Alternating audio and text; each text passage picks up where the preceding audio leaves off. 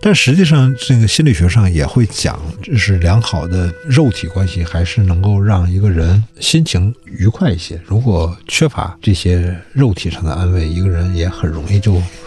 僵硬死板。这其实都是有很多理论的。我们所面对的从来就不是什么新问题，然后我们所寻求的方法呢，也很少有什么真的有效的新方法，但可能都是来转换名头，不断的。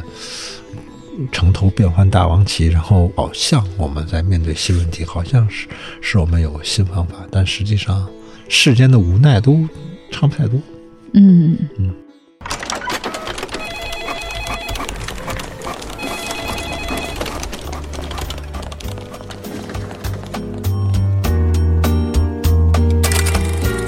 欢迎收听由荔枝播客独家制作播出的苗师傅读书会。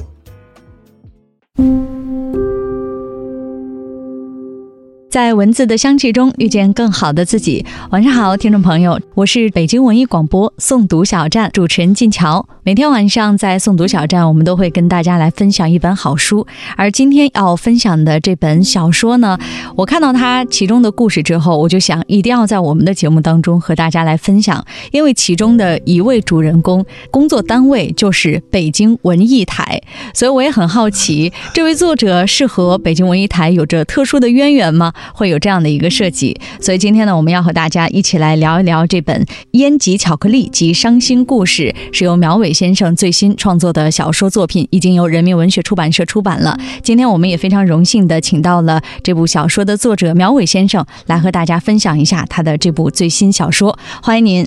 哎，你好。嗯，刚才我就是提出了我的这个疑问。这部小说当中的其中一位主人公，为什么说其中一位主人公？因为它是一个三段式的故事，涉及到了还有几位其他的，他们的身份也都不一样。其中一位呢，也是最先登场的一位男主角，他叫刘帝，他工作的单位呢是北京文艺台，是和电台有特殊的情缘吗？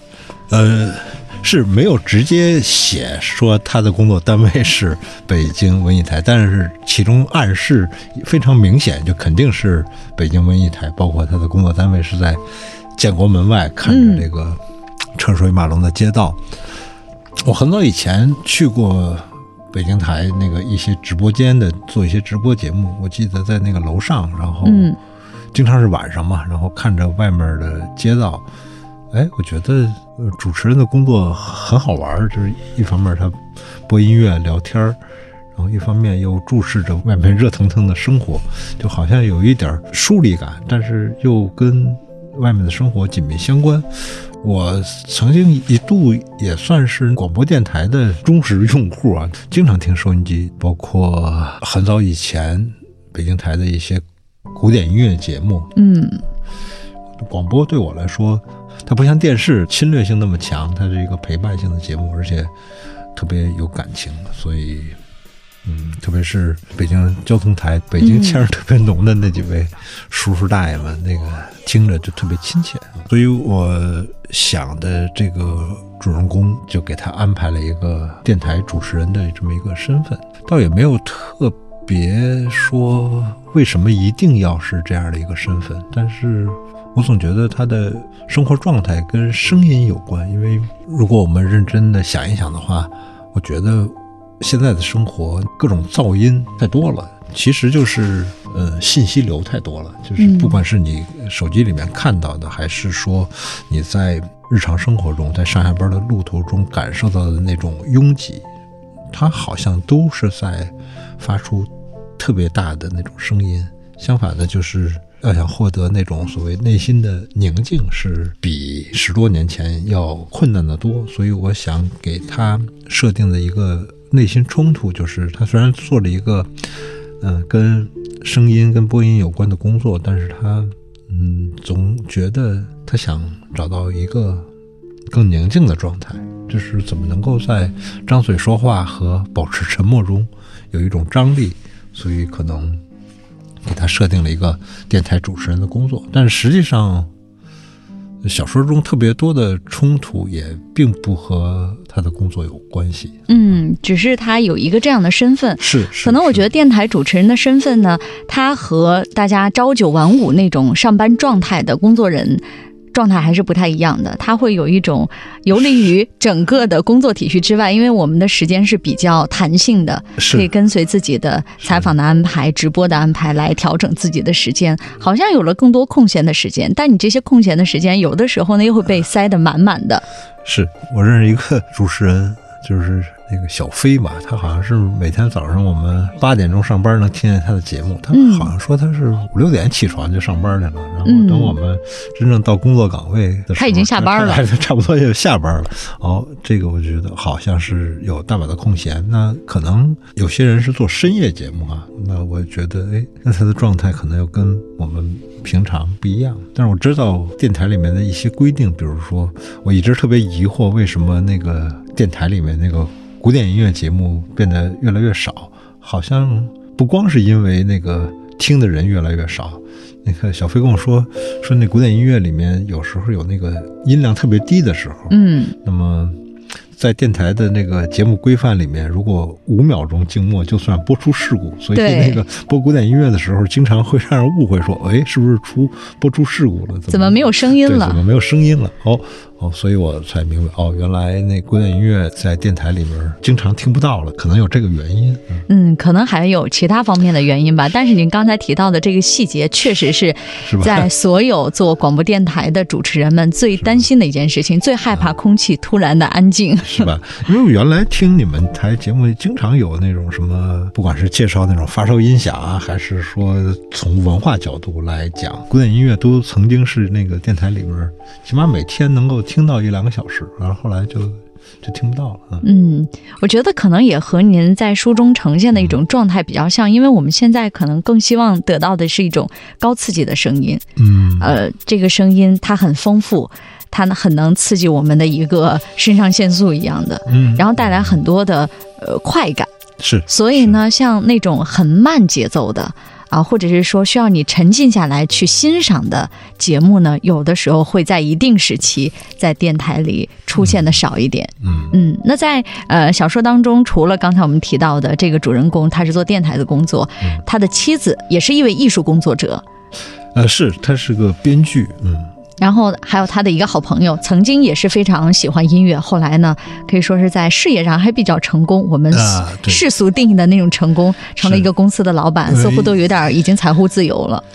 呃，是这两个是大学同学，呃，他们可能是在大学里面一起搞过乐队，然后、嗯啊，一个人因为喜欢音乐，然后可能进电台就做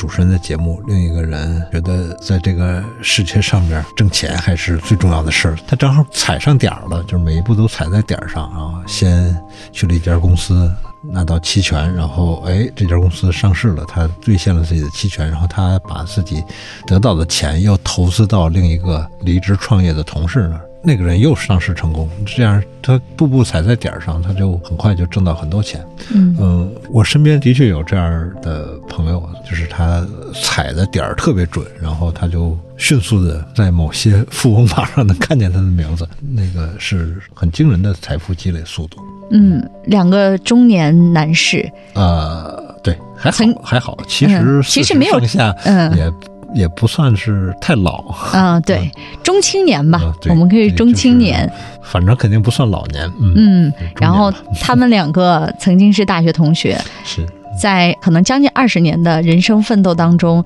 到了四十多岁，两个人呈现的也是完全不一样的生活状态嗯啊。除了这两个男主人公，包括我们刚才提到的女主人公是做着编剧的工作嗯啊，也是从事艺术类的工作，还有呢。在小说当中还出现了大学教授，嗯还有呃这心理医生，嗯还有律所的合伙人。是这些人在我们看来，他们应该不会因为吃饭的问题发愁，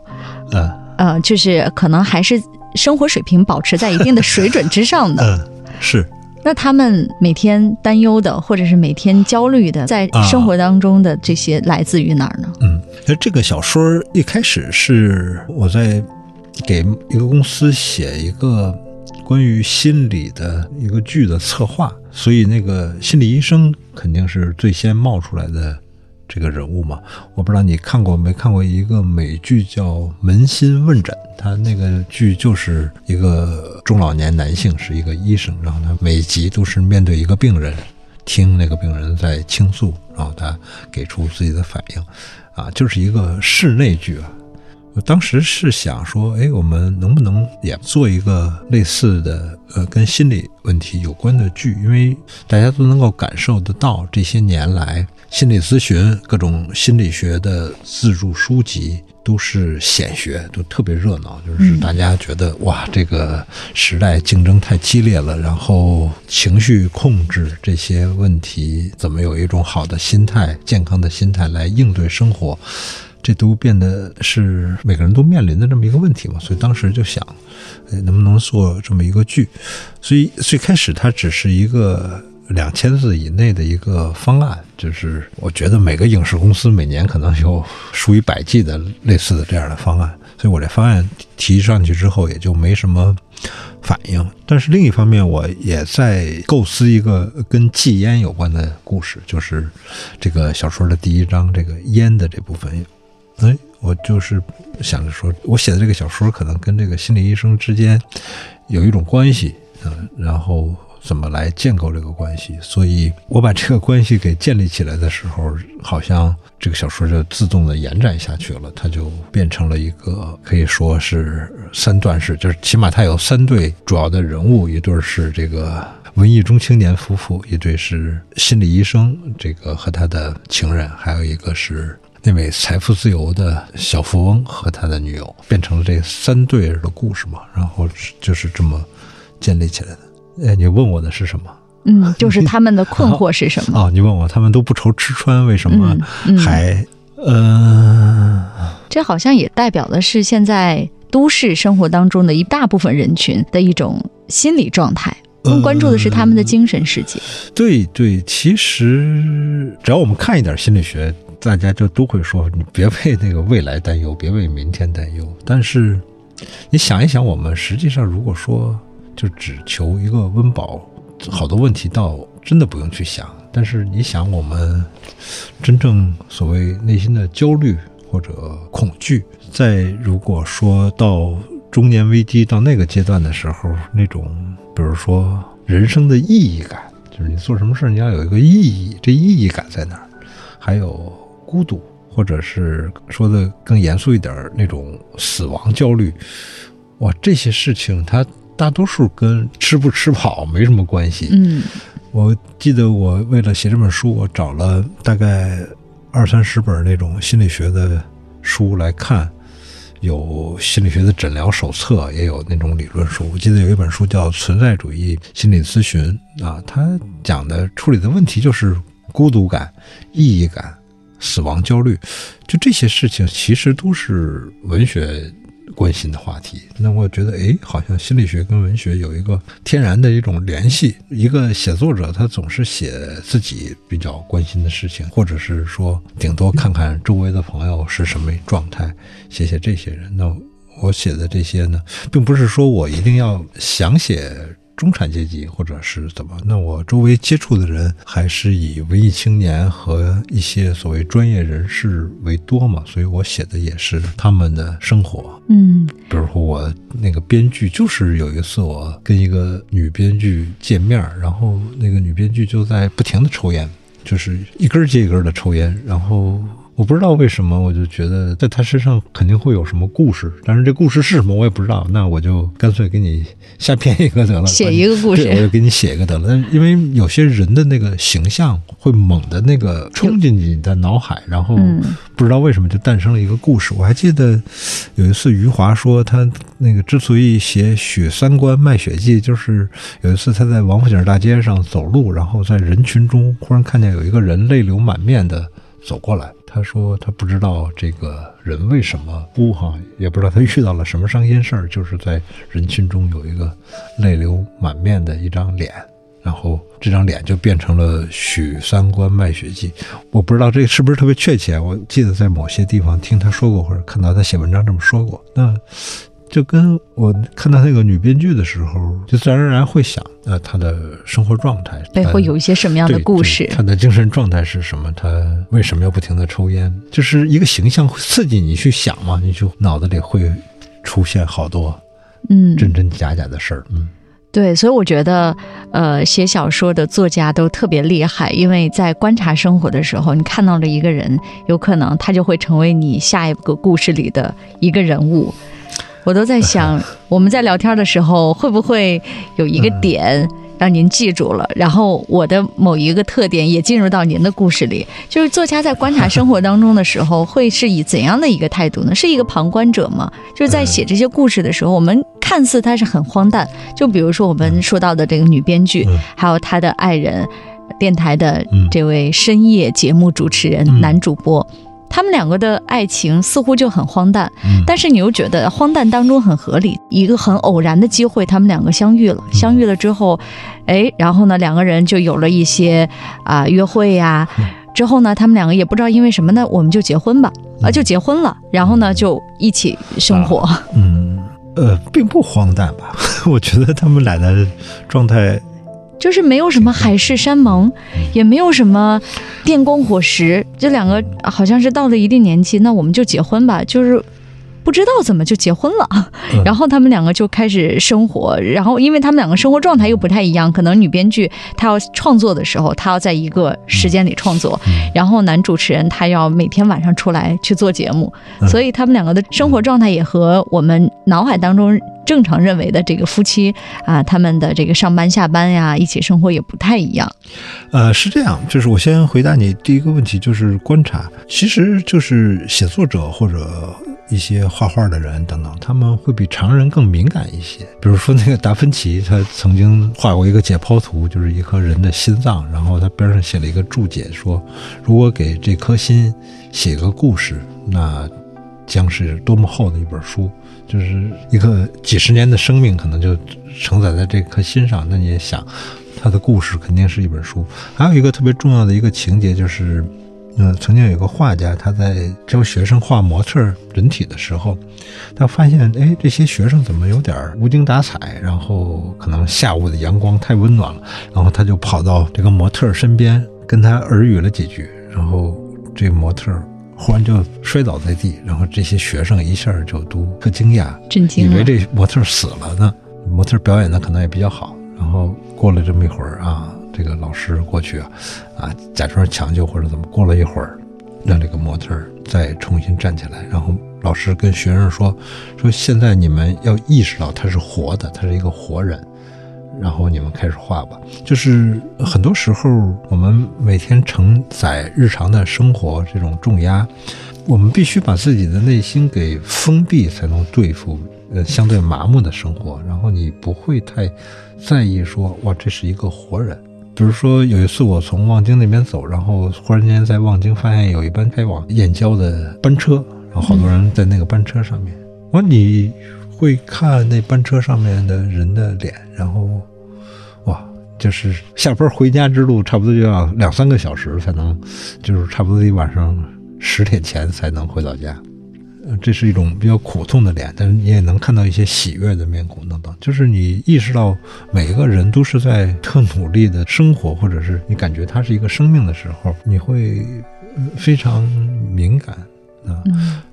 所以这两个人的爱情呢，也没有什么特别荒诞的，我觉得挺正常的。就是一开始他们都会被一种自己营造出来的浪漫自我感动。就像那个女孩，她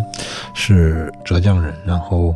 在上海念书，然后她到北京，她说她要租一个能看见鼓楼的房子，然后通过那个小阁楼的窗户，她能看见一棵槐树的绿色，她就觉得哇，这个太美了，这个胡同里的这个小阁楼、小房子太好了，他就租下来。其实这是一个特别浪漫的，嗯，特别浪漫的一个情怀。难道一个搞艺术的一个年轻人不应该这么浪漫吗？他的确应该这么浪漫。然后他碰到了这个电台主持人，两人谈音乐，他们会觉得那种生活很浪漫。然后这种浪漫的生活，你在年轻的时候，如果我们两个人彼此营造出来一种浪漫的氛围，那很容易就陷入到这种浪漫氛围里面。那好像倒也不一定非要海誓山盟，但是会相信说这种浪漫的东西会继续下去的。但是随着时间的问题的推移。这些浪漫不能当饭吃。比如说他们结婚的时候，女方的闺蜜就会说：“快四十岁了，你怎么在北京都没混套房子？”嗯，就会有特别实际的问题提出来嘛。那么所谓的文艺青年也好，所谓的男孩也好，他都要完成一个转变，要长大，要负责任。那有些人可能完成的非常好。有些人完成的比较差，像我们这位可爱的主人公，他完成的比较差，他还时时想着能够再遇到其他浪漫的事情，再跟别的姑娘能够艳遇一下，等等，他总想着这些事情来延续自己那种不负责任的状态，所以两个人之间就会有矛盾。但是里面可能我不好意思说的太清楚的一个矛盾是来自于钱嘛，就是如果我们两个人都穷的时候，都不太富裕的时候，都能只解决温饱的时候，这事儿好办。但是这个女孩忽然间有了一大笔钱，这笔钱是她的，那我有了一大笔钱，我不想给你花。当她意识到这个问题的时候，我有钱了，但我不想给你的时候，她就会把这个矛盾放大，就是哎，那你适合不适合？我我以前有几万块钱，那咱俩随便花。但是我现在有五百万块钱，这五百万是我挣的，我可一分钱都不想给你。那是不是我们就该分开了？就是在生活中，钱，呃，特别是一些数量比较大的钱，它有特别大的影响力。虽然它没有发出什么声音，但是它有巨大的影响力。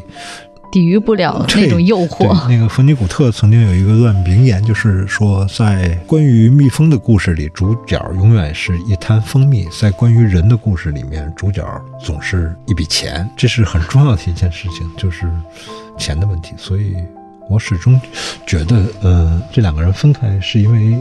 那个女生发现自己挣来的钱不想给这个。男的花，但是这男的也未必就想花你的钱，但是这成为一种矛盾吧，就是怎么对待钱的问题。这种矛盾也是第三个故事里面那个所谓杨小诗，就是那个律师和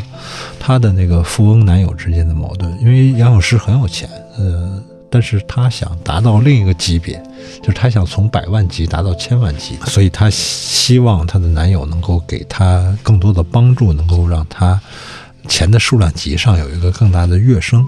但是没实现，所以她对于她男友的报复可不仅仅是因为这个男朋友劈腿或出轨，不是这，更多的是因为那种屈辱感，就是我把我想挣更多钱的愿望寄托在你的身上，但你根本就 对，但你根本就鄙视我这个愿望，不把我这个当回事儿。因为这个女孩是特别心高气傲嘛，所以她体会到了一种。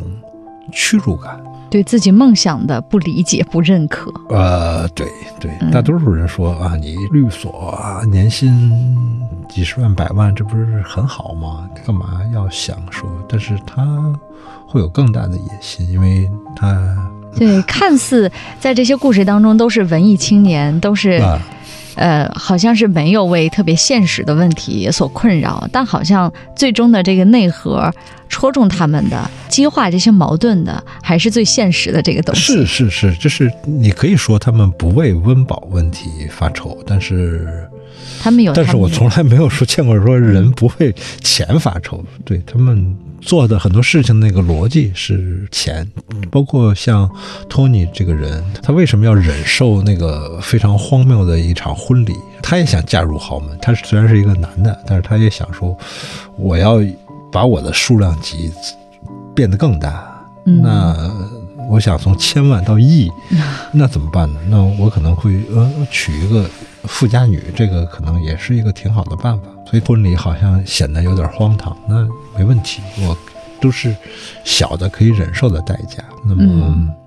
在这些事情上面，有时候那个爱不爱或者是什么，怎么说呢？我当然很爱你啊，但是如果你是一个富家女，我就会更爱你。这不是挺符合逻辑的一个事儿吗？就是那个爱并不是一个唯一的一个指标。嗯，在这个一个经济社会里面，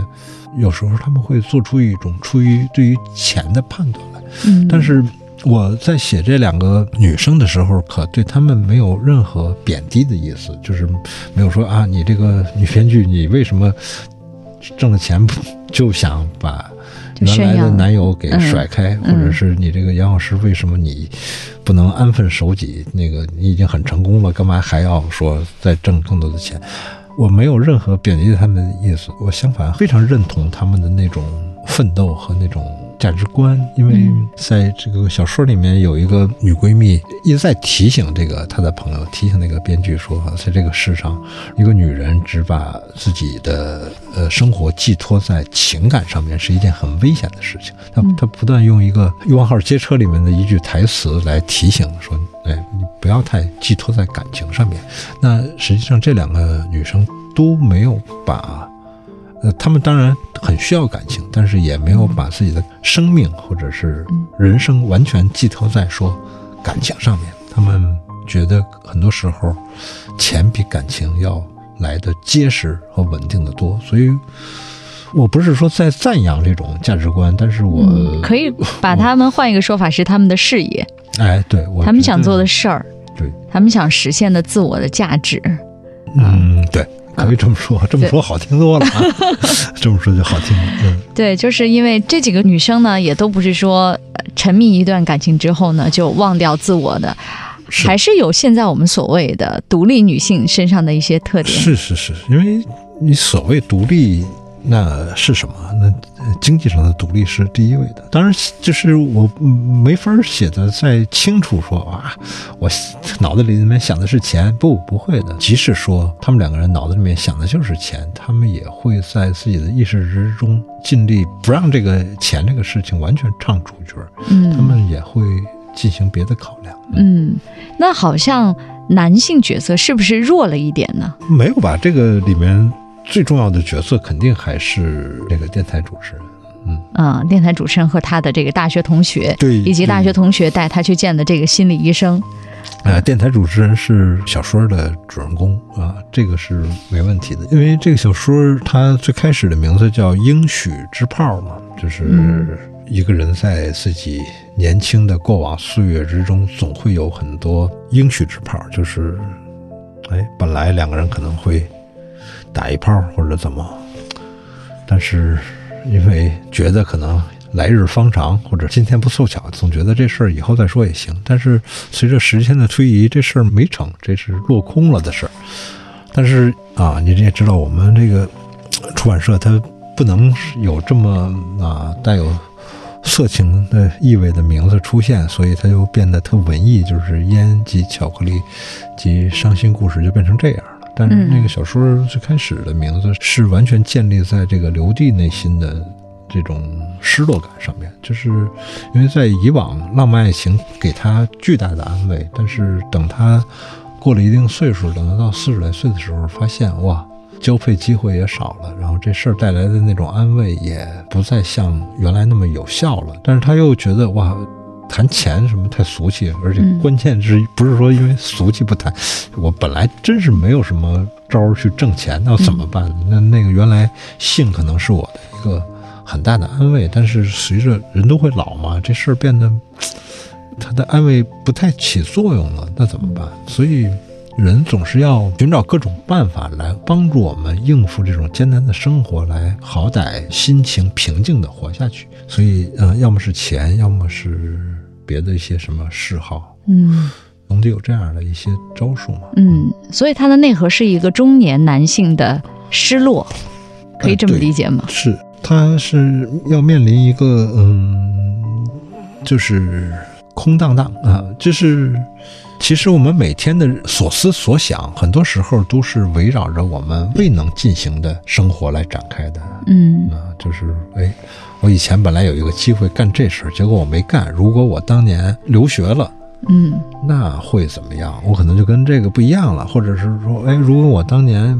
没来北京，我选择去深圳工作了，嗯那会怎么样？就是我们其实每天脑子里面想的好多事情是很多的假如，很多的假设未。曾未曾经历的生活，你总想另外一种可能性的时候，然后他怎么来，嗯呃，和你每天日常生活形成一个冲突，或者这之间的张力是什么？这可能是我挺感兴趣的一个问题。嗯，嗯，那最后找到了相关的答案了吗？其实没有什么特别大的答案，因为你看我写了一这个心理医生，这个吴思琪，他当然有一些小招数帮助你能够及时的缓解一些问题，但是他肯定也会关心说，我哪儿找那么多来访者，然后我的客单价是什么，我怎么挣钱，然后他也会跟，哎，我这个活儿好像跟一个足底按摩的师傅那个。呃，时薪差不多，时薪差不多，他也会进行这种算计。他一方面知道，就是现在的这个生活造就的这种种种的有心理问题的人越来越多了，会给他带来更多的稳定的收入。但是他也的确知道，嗯，很多时候是没办法的。但是，呃，所能做的就是能够让大家保持耐心的应对下去。他们有些专业人士告诉我说，如果一个比较好的、有效的一个心理疗程，可能要持续三年到四年的时间。哇，三年到四年，都念完一大学了，然后你可能你给心理上了个大学，你心理上面一疙瘩还没解决完呢。那是什么呢？那只不过就是慢慢的，就是你原来不习惯，然后后来过了三年四年，我我我习惯了这事儿了。他就是获得了一种能够对抗生活的耐心嘛。就是这么个状态，嗯，所以也不存在什么灵丹妙药，嗯嗯。那您在这个故事，呃，创作完之后，呃，或者说在创作这个故事的过程当中，是因为疫情吗？因为我感觉有一些，呃，传递出来的理念，特别像我们在面对这次新冠疫情之后，大家的一种心态，也没有办法，我们只能最终去和它共同生存。那倒没有，因为写的时候到二零二零年的五月份写完的吧？啊，去年五月份，去年五月份，去年五月份写完的。但是他好多那种呃构思啊、情节安排，可能在那之前就比较早就写完。它倒跟疫情没有什么太大的关系。但是我去年，呃，二零二零年。疫情开始之后，的确写了本书，叫《文学体验三十讲》，那个情绪可能就更直接，就跟可能跟疫情有关，因为那个都是写以前我看小说的一些感受啊，谈什么孤独啊，什么意义、焦虑这等等，它可能更多的跟那种疫情给人带来的情绪变化有关，是希望通过讲讲以前啊。文学上的一些故事，能够强调一下文学具有那个抚慰人心的作用，所以去年出的那本《文学体验三十讲》，反而跟这个疫情有比较大的关系，也跟那个心理学有特别大的关系。这个《烟及巧克力及伤心故事》这个小说，倒跟疫情没有太大的关系。我觉得像是一本写中年危机的一个故事吧。嗯，那有没有想要通过这个故事？嗯。去抚慰人心呢？呃，没有，那倒没有，这就是一个伤心故事。其实都挺失落的，就是每个人都很不舒服。就是你像那个医生，他自己也是很不舒服的一个状态。他其实是想怎么能治好妈妈。他从小就是在妈妈的那种比较变态的心理下长大的。妈妈总会觉得说：“哎，你有病。”你这不舒服，那儿不舒服，因为他爸爸老不回家嘛，所以妈妈总会强调说啊，儿子有病了，儿子住院了，来想让那个爸爸回家。他妈妈是一个护士嘛，所以呃，他妈妈会说，你看你身体不好，你要学医。然后这儿子学医，学医之后，他意识到他妈妈其实到老了之后总说自己哪哪不舒服，并不是真的有病，而是他有一个。心理的问题，心理上有一个啊，有一个巨大的心结没法解开，所以他又去学心理。但是，就是如果说我要解决什么问题，我就去学了什么东西，我学了什么东西就能解决这个问题，那这世界就太简单了。嗯，你往往是说我学了，但是没有解决这个问题，也解决不了。对我解决不了，这个是特别要命的。学习这个事情啊，已经是世界上最讲究一分耕耘一分收获的事儿了啊！你学了就有收获。但是，你学了是不是能够真正解决一种困境？不管是所谓什么啊，原生家庭啊，成长背景，还是你自己内心的矛盾、性格缺陷所造就的困境，你学了就能解决吗？我觉得真是不太成。因为我的确看过很多心理学的书，我自己看的时候觉得啊，我解开了我的一个心结，对我真有用。但是，只要一放下。嗯，就立刻就觉得哎没用了，这个是不能学以致用。对，这是特要命的。所以小说肯定也更没有这个效用。小说只不过就是说啊，原来也有这样孤独的人，或者是怎么，就像是一个大舞台一样，或者是像一个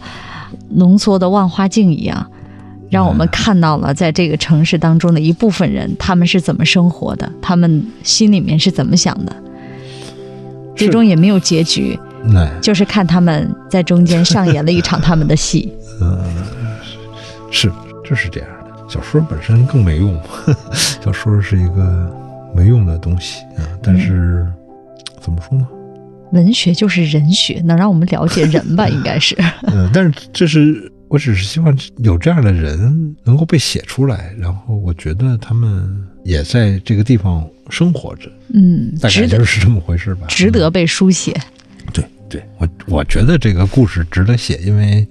因为那个剧虽然没有立项，但是它哎，在我心里面持续的会去想它，就会觉得他们怎么进行选择，他们承担什么样的结果，我会想这个人的命运，所以。不写出来是对不起他们的。嗯，我觉得跟您聊天的时候和在读小说的感觉很像，都是这种缓缓的。嗯啊，在读小说的时候，也不是说会突然之间有一个反转，突然之间有一个大的推进，这个人物命运会有很多的波澜，就像是我们在聊天的时候的这样的一种状态，缓缓的、娓娓道来的在讲这个故事，在讲这个人的一段生命历程。对，我觉得这肯定不是我写的。嗯，好的小说，但是也不是特别糟糕的一个 小说，它还是挺节制和内敛的，就是嗯，没有变成一个特别狗血的一个爱情故事，然后能够相对冷静的那种处理问题，特别是像心理医生和那个教授他们那一对情侣之间处理问题非常理性，就是始终会保持一种。稳定的情绪，然后带着喜悦和意愿，然后遵循理性的、慎重的生活，这个也是一种典范吧。就是他们遵循了一种理性。刘帝是老想着啊，以往的应许之炮，老想着这些。然后另一位托尼可能就想着钱，就是可能每个人有不同的道路选择吧。这都是小说写完了之后，我跟你聊着聊着这么瞎总结出来的。可能当时写的时候，嗯，从来没这么想过。嗯，我觉得作家在写小说的时候有一个特别好玩的状态，就是说我设定了一个人物，设定了一个主题，然后或者是定了一个框架，嗯，然后这个故事就自然而然的开始生长了。是，可能也不知道它会发展到一个什么样的状态。是。肯定的，是因为啊，本来想写的更色情一点，但是我自己就是检察官嘛，所以就是好多时候写着写着就会觉得哇，这不行。以 一个媒体人的 视角，但是即使这样的话，还是会被删去很多那个，就是那个编辑会特别的嗯，让这个事情不及物。啊，比如说这个女主角会跟男生说：“哎，你把打火机挪开，别烧着我的毛。”啊，那个编辑就会把这个毛给去掉，说别烧着我就行了，因为他不愿意让你涉及到具体的身体部位。嗯，那再比如说那个，因为男生会跟一个胖姑娘有过这么一段，然后那个编辑就会把。胖这个身体所带来的特点全部删掉，就是他会把这种直接的这种肉体的感觉删掉，因为政治正确，他说不要让胖的人不高兴，这样的话就会构成，就是因为这个刘帝肉体欢愉是他一个最大的安慰嘛，就是如果你把这些事情都删掉了，就是然后是一个结本，然后你就看不出来这个。他最终寻找的是什么？他他的他那个安慰从何而来？嗯，比如说他跟那个胖子，他寻求一种最大的表面积的接触，就是拥抱嘛。这事儿就是想抱，他就是有一种皮肤上的一种饥渴，他想抱他，他想完全沉浸在这个胖姑娘的这个拥抱中窒息。这都是一种稍微有点呃。嗨，其实还是挺正常的一些欲念嘛，但是都给所以现在看到的是点到为止的。都比较点到为止啊，嗯就是那要不然就变成小黄文了，就是都不行。但实际上，这个心理学上也会讲，就是良好的肉体关系还是能够让一个人心情愉快一些。如果缺乏这些肉体上的安慰，一个人也很容易就僵硬死板。这其实都是有很多理论的。我们所面对的从来就不是什么新问题。然后我们所寻求的方法呢，也很少有什么真的有效的新方法，但可能都是来转换名头，不断的城头变换大王旗，然后好像我们在面对新问题，好像是是我们有新方法，但实际上世间的无奈都差不太多。嗯，这就是一群生活在北京的不愁吃喝、外表光鲜的人，他们到中年之后的一个失落的一个伤心的故事。好，嗯，谢谢乔。好，谢谢谢谢苗老师。嗯